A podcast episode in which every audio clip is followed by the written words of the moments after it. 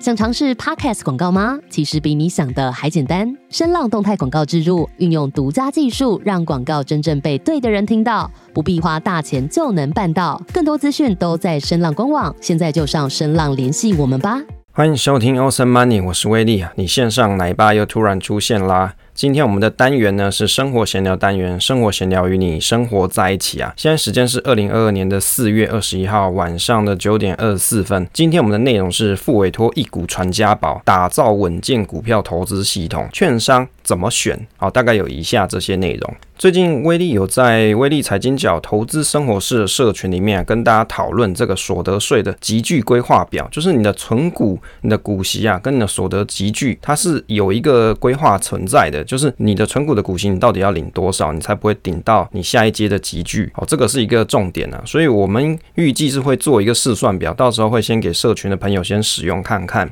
那也许你在存股的路上啊，搭配你的所得集聚在规划的时候会比较有 sense 一些。那当然，这个的范例啊，这图片我们已经有放在 FB 上面，大家可以到时候去看一下，有分做啊单身的股息规划表，以及你是。比如说你有夫妻，就是有夫妻双方的这种股息规划表，但你你可能是没有小朋友的状况，到时候试算表做出来的时候啊，会搭配目前的所得集聚啊，去规划说到底以你的所得来说，你应该股息要领多少会比较好？那搭配股利的扣抵税额这样子去做计算。我相信啊，因为存股这种东西啊，你要领股息嘛，股息呢，如果你领太多，是不是很尴尬？你有可能会顶到你的集聚上限，结果你好死不死要缴下一阶的集聚的那个所得税嘛，这样。当然是心情不太乐意啊，所以你可以去规划一下，说我到底要怎么去分配你手上的资金。好，第二个啊，这个最近啊，有听到一个年轻的朋友啊，他在借这个信贷一百万啊，借了这个一百万之后去做股票啊，可能做一些股票的短线啊。于是我就有去问他，说，诶，那你赚的怎么样啊？诶，借了钱嘛，这样赚钱应该是很快的吧？的确啊，赚的钱是很快，可是我听说好像不是很赚的样子，好像也是有套牢，要把套牢的东西出清掉。我就觉得啊，其实蛮疑惑的，就是说为什么？很多人去借钱去做投资啊，其实他都没有先想好，说我到底要投资什么。你可能有一些想好的标的，可是你未必对这些标的有足够的熟悉，或是足够的能力去判断它。但是呢，你急于你要用借来的钱做投资啊，其实这个就是一个风险比较高的事情。其实借信贷做投资啊，它并不是一个问题，问题并不是在借贷，重点是你借来之前，你应该要先规划好，说你要拿来怎么做。怎么操作？因为信贷一般来说它是要还本金的。好，比如说你借个三十万，你可能一个月要缴个三千块嘛。那你借个六十万，啊，每个月你可能要还个六千块之类的。你首先你必须要先想好一件事情，比如说啦，我现在借了这一笔钱之后啊，那我应该要每个月要还本金，不是吗？那我这个本金我要怎么还？一般来说就是你有足够的现金流，例如说你有薪水的状况，那你就可以用薪水先去支付这个信贷的。这个现金流的问题，你就是要还本金跟利息嘛，所以你必须要有一个稳定的本薪，你才会有薪水可以去支付。因为你在投投资的时候，你的投资金买进去标的之后，原则上要马上可以。变得有钱啊，就是你要可以赚到钱啊，其实不是这么容易的。所以你必须要先有稳健的现金流，你才可以去供应你的信贷的部分。或者有些人他可能借了信贷之后，他会先保留一部分的钱当做每个月要还的本金。但是你这样去想，就是你没有办法百分之百花费到你要做投资的这一笔信贷的钱，就是它的投资的效益就会降低。那你如果是要这样子操作的话，你会变成说，好，我可能我看它的利息很便宜嘛，一个月可能只要一点六到一点八，甚至可能一点九，我觉得。很便宜嘛，所以去借了。可是你借来之后，你就会发现说，你的效益好像不是这么高。比如说，你就要保留一部分的钱来做缴本金的应用嘛。那你原本想说做套利，那你就会想说，这个利息啊，这个套利可以赚到钱啊，其实会变薄一些。那威利呢是觉得比较可惜一点啊，所以我想讲一下我认为的就是稳健的存股系统。因为为什么讲存股？因为威利不太会短线，所以你要讲说稳健的短线操作系统，这个威利也是不会啦。所以我想讲一下说，怎么样子做稳健的存股系统哦，这个是威力理想里面觉得可以去做的事情哦。其实，在威力的文章里里面，以前有写过一篇文章，叫做《上班族的存股配置优化》。这篇文章是在二零一九年的五月二号去写的。那这一篇文章里面，其实提到有两点，就是假设你是以存股作为你主要的投资的核心部位的话，大概你可以应用的东西就有两种。第一种叫做阳春基础版，就是股息加资本利得价差以及股票扣抵税额，再加股票的出借租金。哦，讲的是不是很复杂？原则上就是你存股嘛，你会领股息嘛，那你的股票会增长嘛，会增值嘛。你如果选对的话，理论上是要增长的嘛。再来就是你领了股息之后，你会有股票的扣抵税额。那这扣抵税额其实是很好用啊。假设你今天的所得级距是五 percent 的人啊，你在领了股息之后，你甚至有机会是退税的。再接着呢，你手上有这些股票，除了每年领利息啊，我问你股票要干嘛？放在那个集保一存折嘛？你不是放在那里，那股票还能干嘛？除了它资本利的增长，不然就是领股息。再来，它还能干嘛？没能干嘛嘛。所以呢，我们就会考虑说，把这股票。拿去出借、出租、租给别人家去做放空这件事情。当然，出租股票啊，不一定人家借去是做放空啊，他可能有各种理由。重点在于啊，当你把股票出租出去之后啊，你是会有租赁收入的，就好像你买了一间套房之后，你把这个套房出租之后，就会有房租的收入嘛。股票出租之后也是一样啊，你就会有租赁收入，就是别人跟你借这个股票去应用，不管他用在什么地方，他就必须要缴一笔钱给你，跟给这个券商当做平台的费用。第二种方式就是高阶进阶版，就是除了刚刚所提的这些，另外呢，除了你把股票拿去出租之外，再来就是做股票直接。的这种杠杆的效果，等于将你的股票啊抵押在银行那个地方。结果你就可以去换得出一些钱出来。当然呢、啊，它会有一个维持率的问题。如果当你的维持率过低的时候，银行是会直接把你的股票拿去做变卖的。所以它变成是一个股票的风险控管的问题的更进阶版本。所以当你要应用到 B 这种层次的朋友啊，你必须要对你的股票非常有信心，而且这是一个可以获利的系统。原则上你才会想要去使用这个直接的方式。当然呢、啊，如果你应用得好的话，即使系统大跌的时候啊，你可能还有一笔资金可以去做加码应用，当然你必须要先思考好，说这个维持率到底你要怎么去 keep，也就是说，当 worst case 发生的时候，你要怎么去避免说你的系统会崩溃。所以这是比较进阶的应用，就不是很建议投资的小白要来使用。但是股票的直接，它比起信贷有一个很大的好处是在于说，它不用还本金，也就是假设你借了一百万来说，假设一年的利息是两 percent，一年要缴的利息就是两万块，也就是你运用这一百万的代价一。年就是这两万块，那其他如果你用这一百万可以赚到五 percent 或是六 percent 的利息收入，或者是资本利的增长，那其他就是你多赚的。所以这个股票投资系统啊，可以复习一下，大概会有怎么样子的架构哦。因为很多朋友啊，你在投资的时候，其实你根本没有想好你的股票投资系统，也就是你的 portfolio，你到底是要怎么建构。很多人啊，他是怎么样，先急于去借钱，借了钱之后再来去想说我要买什么。所以啊，像我威力有些朋友就很有趣，他可可能就是。借了一些信贷嘛，借这些钱之后，诶，你会发现说，那你拿来干嘛啊？存银行领定存呐，因为不知道干嘛嘛，或者是你放在。高利息的这种活存的账户里面，你根本就没有拿来投资啊，因为你不晓得投资什么，又很怕说我买了我又赔了，我又套了。所以你当你借了这笔钱之后，你再去想说你要投资什么就晚了。所以整个股票投资系统啊，假设你要做一个比较稳健的存股投资方式的话，原则上会有几个方法。第一个就是你必须要有一个核心的部位，这个核心的部位呢，一般来说会建议它的波动是比较低一点的标的。为什么？当你在打造核心部位的时候，它是一个 key point 嘛。如果它的波动非常大的时候，很容易会影响到你股票投资的心性。你很容易因为股市的大跌大涨，受不了你账面上的损益，你就没办法继续下去，你就没有办法持续的存股下去了。接着呢，就是卫星持股的部分。一般来说，如果你已经有核心的部位，那你再来建构你的卫星持股部分。那这个卫星持股部分，你就可以去选择波动比较大的标的，甚至一些你平常不敢买的标的，你也可以透过利用你核心部位的股息收入，或者是资本利的增长来去做购买。那你这样子也会有机会去买到这些你平常不敢买的卫星持股标的，也就你可以用股息去养卫星持股。那核心的部位呢，可以怎么应用呢？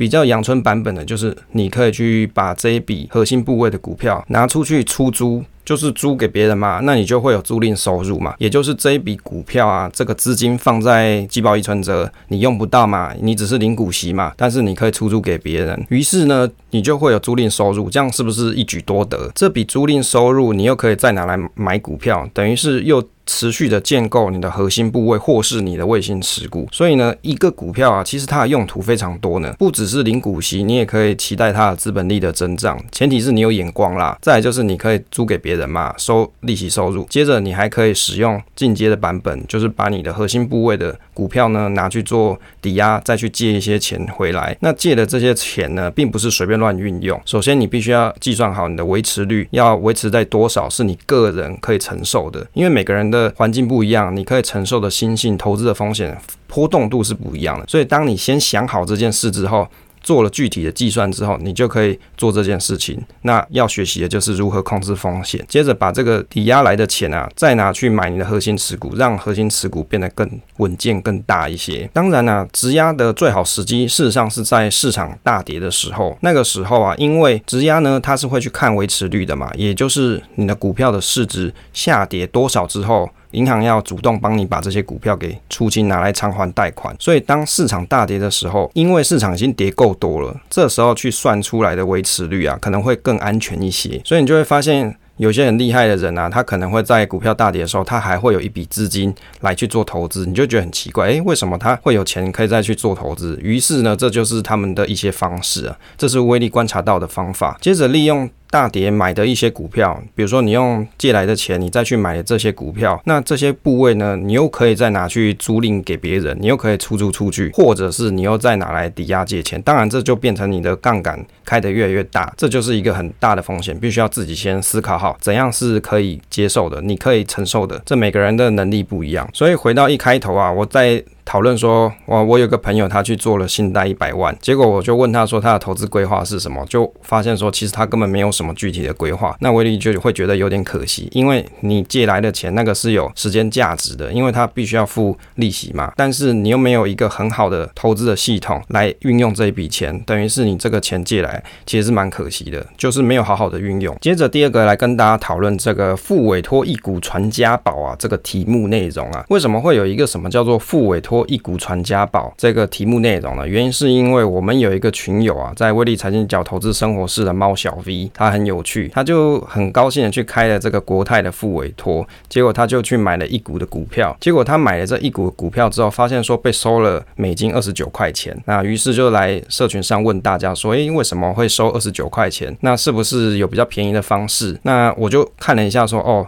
原来他其实不晓得付委托要注意的事情，其实有点可惜，因为这个东西哦，在以前的我们 Awesome Money 的节目里面啊，应该有出现过好几次，就是有跟大家讲过付委托的东西跟注意事项。所以你看，为什么是付委托一股当传家宝？原因就是因为当你买的时候啊，你不晓得你会有手续费的问题嘛。这个手续费的问题有二十九块嘛。当你已经花了之后，你要再把这一股卖掉，你要再花二十九块，代表你要花将近六十块美金去应用在这一股之上。那你就要必须期待这一股啊，这个一股可以成长六十块美金，你才有这个机会赚到钱，不然你就一定是铁亏的。所以为什么会讲传家宝哦？因为威力给他建议说啊，你既然啊买了都买了嘛，你又再把它卖掉，你还要花钱，你不如就留着那一股当传家宝，以后留给子子孙孙哦，就是都可以持有这一股美股的复委托。那有些群友很打趣，就讲说新的节目标题啊，可以取作第一次买美股就破产，报酬负三十八趴，拯救复委托小白专访啊。其实。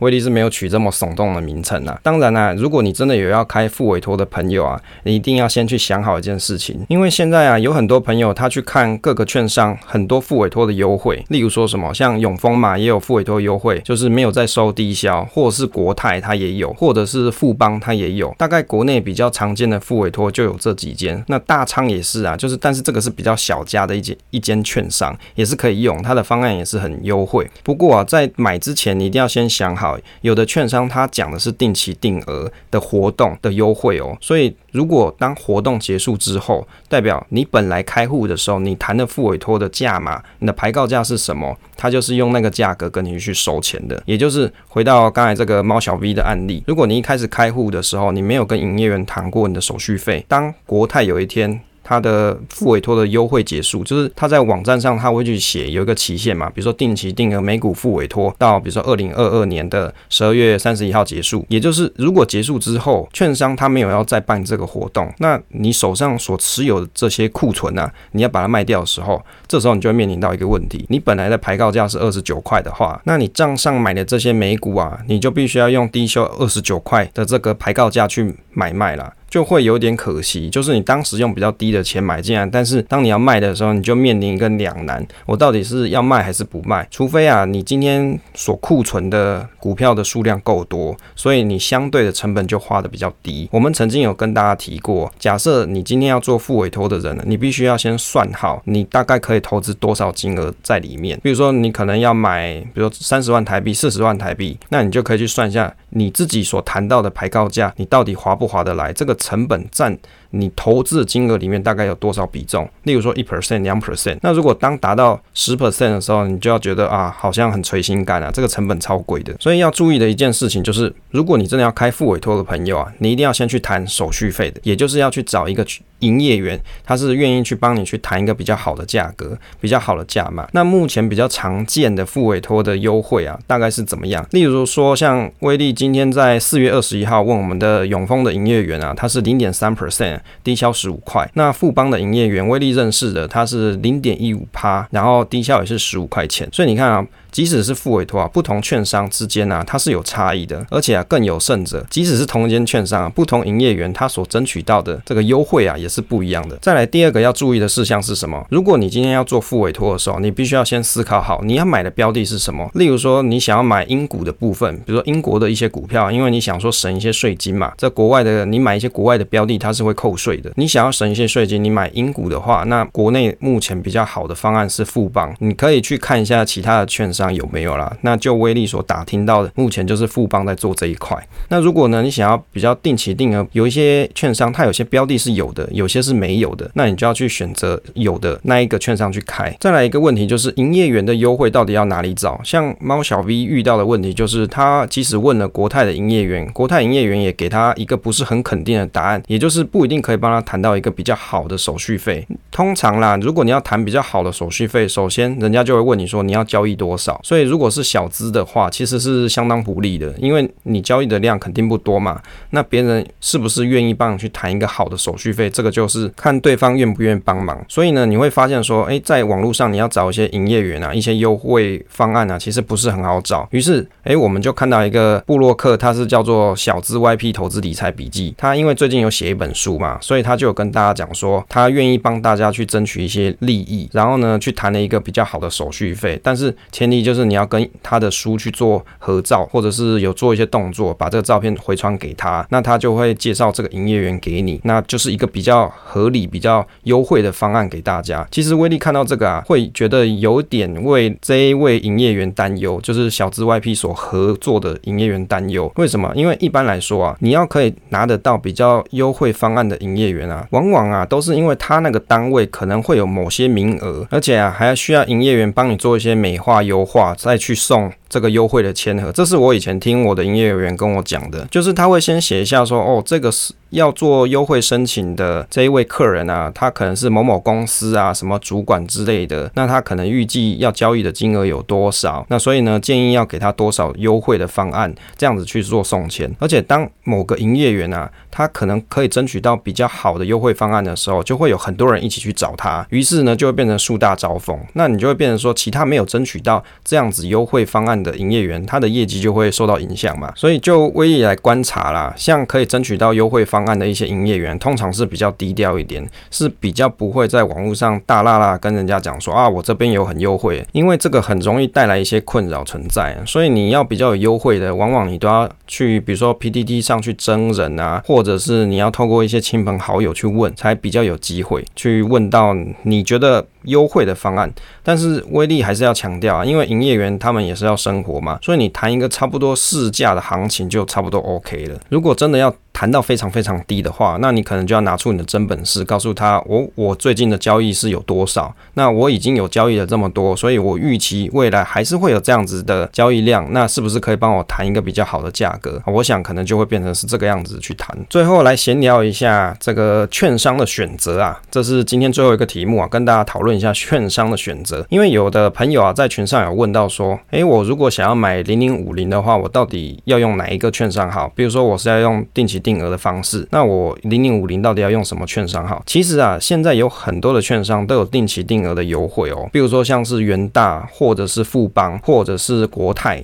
这些都有，永丰也有，所以这些优惠方案呢、它会随时间改变，也就是你时下去看到的方案。可能都不太一样，所以当你要去开户之前，你可能就要先研究清楚，你到底需要的那个标的在这个券商里面是不是有？因为有的券商它是没有这些标的的。那当你去开了之后，你发现说你没有办法定期定额买，那就会很可惜。那威力大概做了几个比较啦。如果以开户的难易度来看啊，其实目前大部分的券商它都可以做线上开户。那其中威力觉得比较好用的可能是像国泰，因为它可以一站式，就是。当你国泰的这个账户啊，你把它在网络上申请好之后，它连美股的副委托它都帮你开好了。另外，它比较不会有一些比较搞怪的一种认证方式，像元大认证方式，它还要你人拿着身份证跟你跟你合照，就是用身份证跟你的人脸合照，而且你要拍的身份证上面的字体啊是清晰，而且身份证不要盖到你的脸。像这么刁钻的方式啊，其实有些券商在开户的时候都会有这种情况。所以就我自己的使用体验来说，我觉得国泰的。开户是比较简单、比较方便。那手续费的折扣其实就有很多啦。绝大部分我听到比较便宜的，大概手续费的折扣可以到，比如说二八折。那常见的也有。三折左右的，那这些都是公开的资讯，大家都可以在网络上去找。那我觉得手续费折扣也就是一个选项，并不是最主要的理由。有些朋友啊，他在买股票的时候，他会是以手续费折扣优先的，其实不一定是这样。你应该要先去看这个券商它有的哪些功能是你所需要的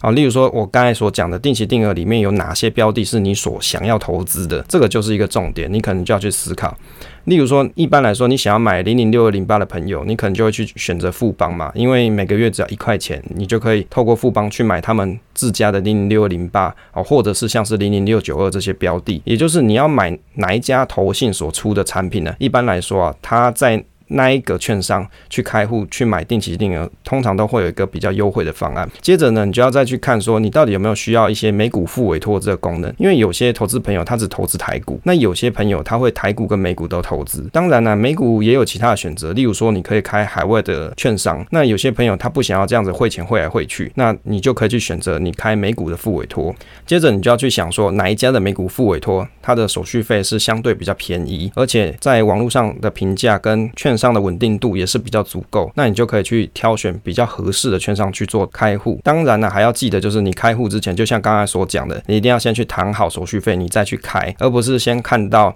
现在券商有讲一些定期定额优惠的方案，你就急于去开。因为啊，就威力的观察来看啊，通常复委托这个账户啊，一个人在同一个券商，你大概就只能开一个复委托。所以当你要开第二个的时候啊，你必须要先把里面的账户结清，你才能开下一个。就只有威力自己的经验，是我富邦的复委托开到两个，也就是原本的优惠方案谈得很烂，就是他的手续费很烂，所以我又找了另外一个营业员再帮我谈一个比较好的方案。但是这个之中啊，我也是找了四五个。营业员才办法请这个营业员帮我去谈到这样子的价格。接着要想的问题就是，你需不需要把股票出租？就像我们刚才讲的存股的稳健投资系统里面，股票出租就是其中一个阳春的版本。你有没有需要股票出租的这种功能？就是你买的这些股票，你想要租出去，有的券商它的。交易量是很低的，你是不太容易挂单出租出去的。但是有些券商它是很好的，例如说像是元大或是凯基这些，如果你的股票挂出去，可能是比较容易出租出去的。所以你就要去想，你有没有需要这个功能？那如果你想要某些功能，那你又想要兼具另外一些功能，该怎么办呢？那威力这里提供一个方案啦，像国泰呢，它有网络上的汇拨方式，那它的定期定额方案呢，其实蛮便宜的，大家可以去查。也就是说，假设你今天有一些些钱，你想每个月扣一些钱，然后去买某些标的，例如说一些 ETF 或者是一些个股，你就可以利用国泰线上去做定期定额扣款。接着你扣款之后呢，在累积到一定的数量金额的时候，透过它的网络汇拨的功能，汇到你本来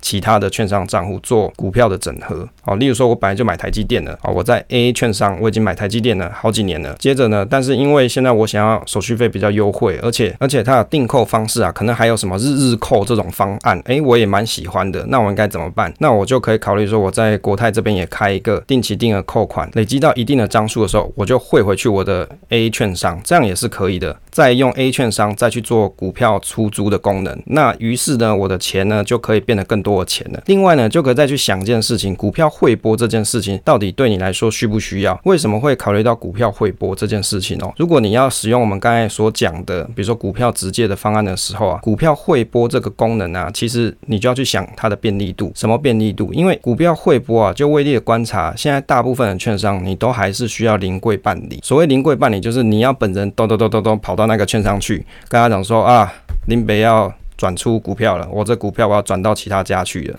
那你就要去到券商临柜做这件事情。但是大家不要忘了，现在我们刚才讲开户难易度的这一点，大部分的券商都可以提供你线上开户，于是你开的线上户啊，就会变成你开在台北的某一间券商分行。好，比如说你开元大的线上开户，你可能是开到什么元大敦南之类的，那或者是你开富邦，也可能是元大哦，在台北的某一个分行。那如果你未来有一天你要做股票，汇拨的时候，你就要跑到台北去。那你要是住屏东呢？那你要跑去台北。你住台中呢？你要跑去台北。你不会觉得很累很麻烦吗？所以，如果你未来有这种股票汇拨的这种可能性的朋友，你就要去思考：有一天如果我要临柜办理的时候，这个券商离我很近啊，这样子我去办理这些事情啊，我可能来来回回，我就可以节省掉很多的时间跟车程。另外，提供给大家一个资讯，就是那目前有支援线上汇拨功能，大概就有两间券商。目目前威力调查到的啦，永丰呢，它有支援。分行对分行，也就是都是永丰的账号，但是你可以从 A 永丰分行，比如说台北的哦，转到永丰的桃园之类的，你可以用汇拨方式是零手续费。也就是说，当时如果你可能开在台北的户头，那你人又住在台中怎么办？诶，这不是很妖兽吗？这距离好远哦。那你可以用一个方案，就是你在台中当地啊，你也去开一个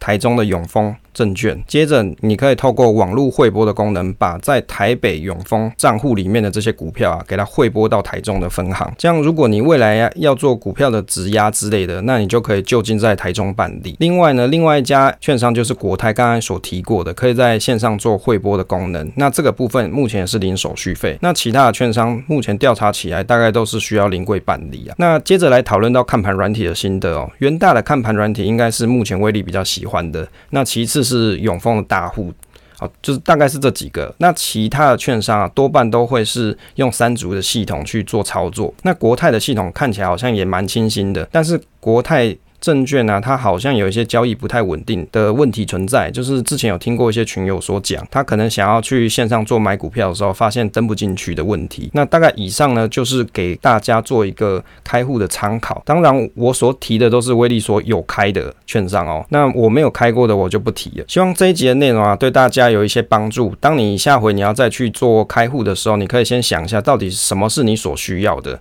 因为你的需求跟别人肯定是不太一样的嘛。所以你要先做一些功课。跟研究，那威力所讲的一些心得跟参考啊，就可以提供你做一些依据。当然，以上是没有帮任何券商做业配的成分啊，所以我每家都有讲，嘿，就是你可以去想一下，到底哪一个是适合你的。谢谢大家收听这一期节目，希望对大家有所帮助，请订阅支持这个频道与留言，分享总是单纯的快乐，期待下一次再见。